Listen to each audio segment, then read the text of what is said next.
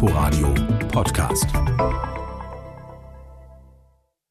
Eine kurze Auszeit in einer europäischen Metropole ist bei deutschen Urlaubern sehr beliebt. Zwei bis drei Tage unterwegs, ein paar Tage raus aus dem Alltag, etwas Neues entdecken und an einen Ort reisen, der gut zu erreichen ist. Möglichkeiten gibt es viele. Fünf stellen wir Ihnen in der nächsten Viertelstunde vor. Im Studio begrüßt Sie Tina Witte. Unsere erste Station ist Budapest. Die ungarische Hauptstadt ist ein Touristenmagnet. Zu jeder Jahreszeit. Großartige Aussichten im Westen, ausschweifendes Nachtleben im Osten und dazwischen fließt die mächtige Donau. Stefan Oschwart findet, dass Budapest für jeden etwas hat.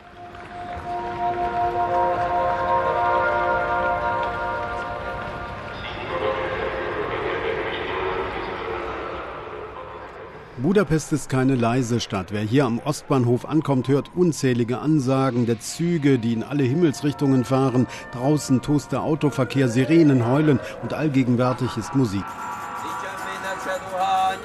Da ist zum Beispiel der Musiker aus der Provinz, der mit der Zither alte Lieder singt. Oder die Budapester Rockband Orias, zu Deutsch Riese, die im Kultclub Aquarius unterirdisch die Trommelfälle durchbläst, während oberirdisch die Flaneure unterwegs sind.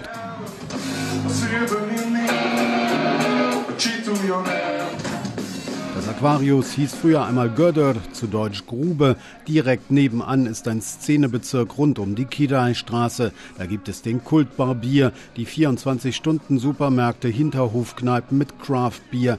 Das Ausgehviertel ist beliebt bei jungen Globetrottern. Hier ist immer was los, tagsüber und nachts. Und wer mal ein bisschen Stille braucht, der geht zu Fuß ins ehemalige jüdische Ghetto. Die große Synagoge dort ist schön restauriert, auch dank der Spenden von Schauspieler Tony Curtis. Man kann sie besuchen.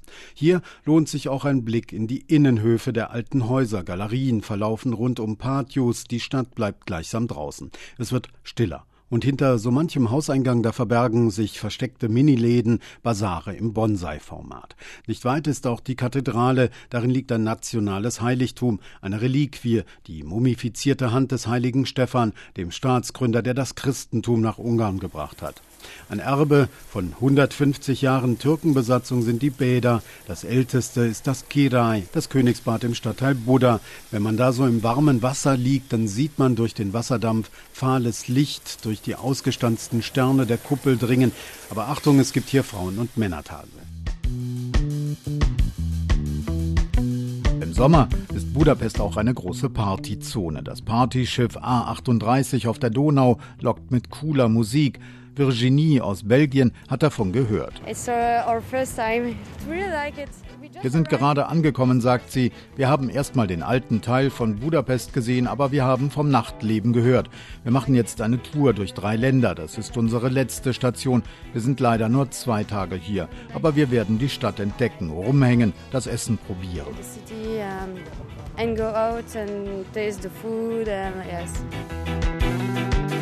Im August verwandelt sich dann wieder die Werftinsel von Obuda zu einer Art Ost-Woodstock-Festival-Gelände. Gut eine halbe Million junge Besucher zieht es jedes Jahr zum Siget-Festival.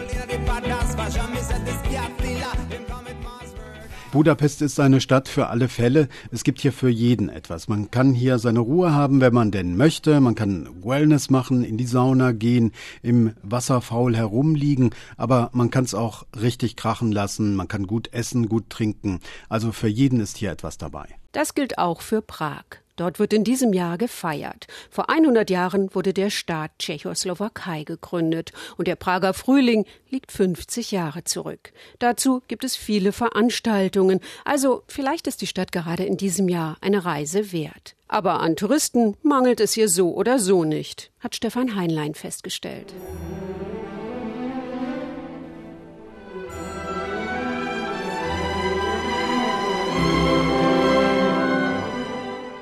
Über sechs Millionen ausländische Touristen kommen jedes Jahr an die Moldau. Prag ist damit ein Top-Städtereiseziel in Europa. Wer das erste Mal in die tschechische Hauptstadt reist, für den sind die Burg, der Altstädter Ring und die Karlsbrücke natürlich Pflicht. Wer allerdings ihren besonderen Zauber erleben will, sollte am frühen Morgen oder noch besser tief in der Nacht dorthin kommen, ansonsten kann es voll werden. Besser ist ohnehin, man legt den Stadtplan beiseite und lässt sich durch die Gassen treiben. Helichova, příští zastávka, Malostranské náměstí. In Prag lässt sich alles bequem zu Fuß erlaufen. Wer müde ist, kann sich auf ein perfektes Nahverkehrssystem verlassen. Ein Taxi sollte man nie auf der Straße anhalten, sonst kann es teuer werden. Prag ist auch eine Hauptstadt der Kultur. Das tägliche Angebot an Konzerten, Opern oder Ballett ist beeindruckend. Die vielen Jugendstil- und Barockbühnen gehören zu den schönsten in Europa. Am besten bucht man die begehrten Karten schon vorab über das Internet, so vermeidet man Stress am Ausflugswochenende.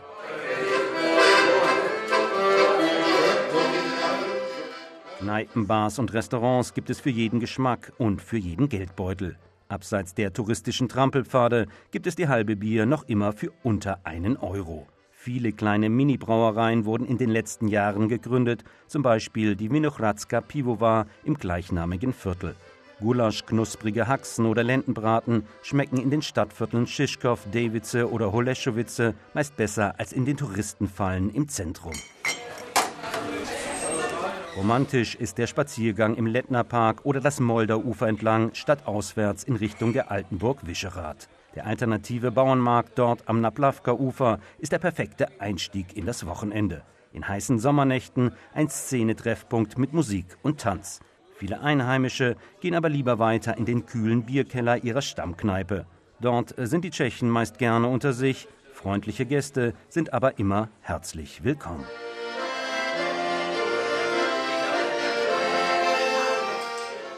Musik spielt auch in Krakau eine Rolle. Ob Jazz, Pop, Blues oder Tango.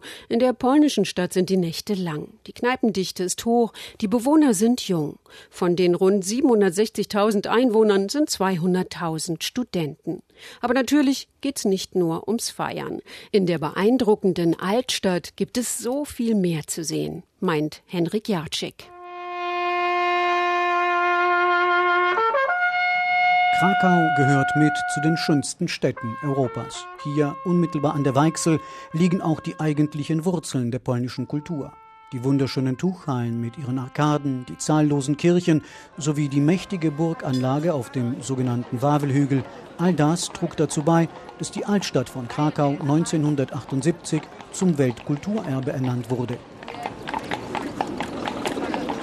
Als eine der wenigen polnischen Städte entging Krakau Ende des Zweiten Weltkrieges wie durch ein Wunder großflächigen Bombardierungen.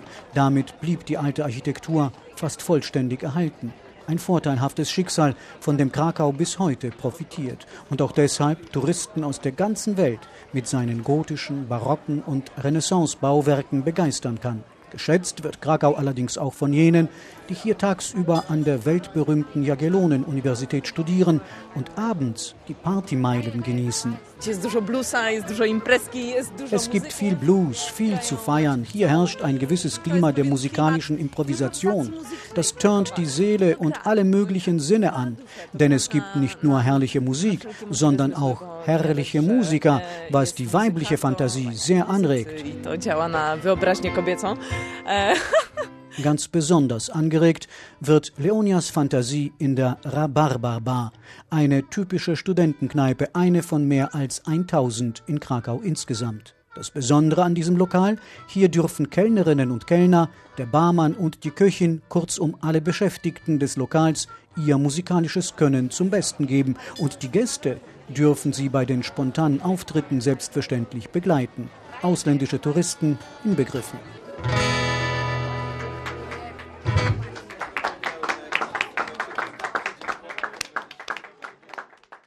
Weiter geht es in die Schweiz, nach Zürich. Mehr als 50 Museen, viele Galerien, Shopping, Nachtleben, eine beeindruckende Altstadt und viel Natur. Um die Stadt zu erkunden, braucht man definitiv mehrere Tage. Was man nicht verpassen sollte, auch wenn man nur wenig Zeit hat, weiß Dietrich Karl Meurer. Unser Stadtbummel beginnt am Birkliplatz direkt am Ufer des Zürichsees, dort wo die Ausflugsschiffe ablegen und die Möwen um Brotbrocken betteln. Von hier kann man bis zu den schneebedeckten Alpen blicken. Nur wenige Schritte und schon sind wir mitten in der gut erhaltenen Züricher Altstadt. Beim Schlendern durch die Gassen mit den herausgeputzten Häusern kann man leicht vergessen, dass wir uns mitten in der mit 400.000 Einwohnern größten und wohl lebendigsten Schweizer Stadt befinden. Am linken Ufer des Flüsschens Limmat steht eins der Wahrzeichen der Stadt, die Frau Münsterkirche. Die Kirche des einstigen Benediktinerinnenstifts wirkt auf den ersten Blick recht unscheinbar. Natürlich nach der Reformation ist aller Schmuck, alles kam weg. In der Schweiz haben wir keinen Altar. In den protestantischen Kirchen, wir haben kein Kreuz. Erzählt Margarete Morell vom dortigen Infostand. Besucher aus aller Welt kommen ins Fraumünster wegen der bunten Glasfenster, die der Franzose Marc Chagall geschaffen hat. Das sind fünf verschiedene Fenster. Das ist Osten, da kommt die Sonne rein. Ich finde die Farben ganz wunderbar. Nächste Station ist die Bahnhofstraße, einer der teuersten und exklusivsten Shoppingmeilen der Welt mit Boutiquen internationaler Topdesigner. Hier befindet sich auch das Stammhaus der berühmten Konfisserie Sprüngli. Zoe Gertsch von Sprüngli empfiehlt nicht nur die feinen Pralinen, sondern vor allem das Café in der ersten Etage. Einerseits genießt man hier diese wunderbare nostalgische Atmosphäre. Dieses Gebäude ist schon seit 1859 im Besitz der Konfisserie Sprüngli. Und andererseits genießt man hier vorzüglichen Kaffee. Es gibt auch hausgemachten Eistee etc. Frisch gestärkt geht's nun noch nach oben. Mit der vollautomatischen Standseilbahn Rigi-Blick fahren wir auf den Zürichberg. Dort genießen wir den weiten Blick über die Stadt und über den Zürichsee in die alpine Bergwelt. Wer nach Mallorca reist, egal auf welchen Fleck der Insel, der kommt an Palma nicht vorbei. Die Stadt ist der logistische Mittelpunkt Mallorcas. Hier befindet sich der Flughafen. Oliver Neuroth empfiehlt statt Urlaub im Badeort eine Städtereise nach Palma. Denn die Stadt hat sich in den vergangenen Jahren aufgefrischt, ist hip und jung geworden. Aber natürlich auch sehr voll und eher ein Tipp für die Nebensaison. Mallorquinisches Club-Sandwich mit konfierter Hühnerbrust, knuspriger mallorquinischer Wurst und Mayonnaise der Insel. Oder mallorquinische Saté-Spieße mit Mandelsoße und Sesam. Der deutsche Helmut Clement versucht in seinem Restaurant Es Rebost Spezialitäten der Insel neu zu interpretieren. Und das auf eine leichte Art als Snacks. Das Motto Fast Slow Food. Es wird was anderes gefragt, sowohl von den Lokalen als auch von den Touristen.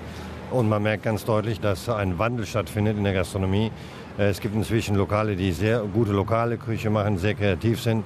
Und das gab es vor zehn Jahren noch nicht. Vor zehn Jahren stand das kulinarische Palma noch für die schwere traditionelle Küche Mallorcas. Mittags ein Drei-Gänge-Menü in teils muffigen Restaurants, Spanferkel, Kaninchen in Zwiebelsoße, Schweinebraten mit Kohl. Nach einem solchen Essen war definitiv eine Siesta fällig. Heute blühen Viertel wie St. Jaume oder St. Nicolao auf. Moderne Bars und Restaurants in den kleinen Gassen und Plätzen locken jüngere Gäste an, frischen Palma und seine Altstadt auf. Nach und nach weckt sie aus ihrem Dornröschenschlaf auf.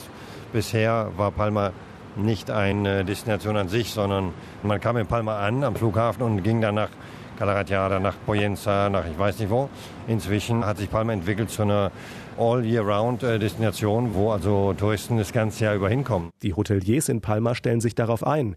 Viele haben ihre Häuser in den vergangenen Jahren renoviert, teils Luxus saniert. Aus kleinen, manchmal etwas verfallenen Hostels sind schicke Boutique-Hotels geworden. Das merkt man auch an den Preisen. Während vor fünf Jahren noch ein gutes Hotelzimmer pro Nacht 80 bis 100 Euro gekostet hat, werden jetzt manchmal 200, 300 Euro fällig. Trotzdem, Norbert aus dem Westerwald mag das neue Palma. Also insgesamt wird es ein bisschen schicker. Man sieht auch die Geschäfte und die Häuser. Wird sehr viel renoviert und äh, viel Geld reingesteckt. Ja. Das freut auch Antoni Noguera, den neuen Bürgermeister von Palma. Er hat die Hoffnung, dass die Stadt weiter aufblüht, der Erneuerungsprozess noch nicht zu Ende ist. Unsere Stadt ist modern, europäisch, lebenswert. Kultur und Gastronomie sind auf hohem Niveau. All das tut der Wirtschaft gut. Außerdem spornt das sozusagen den Geist der Stadt an. Allerdings, dass Palma jetzt hip und modern ist, hat sich inzwischen bei vielen Urlaubern herumgesprochen, auch bei Touristikkonzernen. Im Sommer ist die Stadt voll. Noch enger wird's in den Gassen, wenn im Hafen Kreuzfahrtschiffe anlegen. Diesem Urlauber gefällt das nicht. Heute waren drei Kreuzfahrtschiffe im Hafen und das sind dann auf den Schlag ungefähr 5.000 bis 6.000 Personen, die die Altstadt stürmen. Ist dann so, dass man da nicht mal mehr ein Stück Kuchen kriegt. Aber immerhin, Palma ist bei weitem nicht so überlaufen wie Barcelona.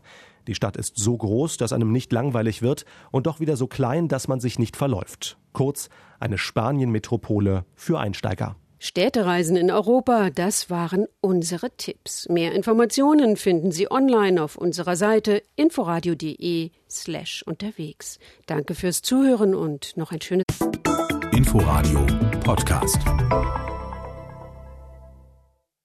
Wochenende für Sie wünscht Tina Witte.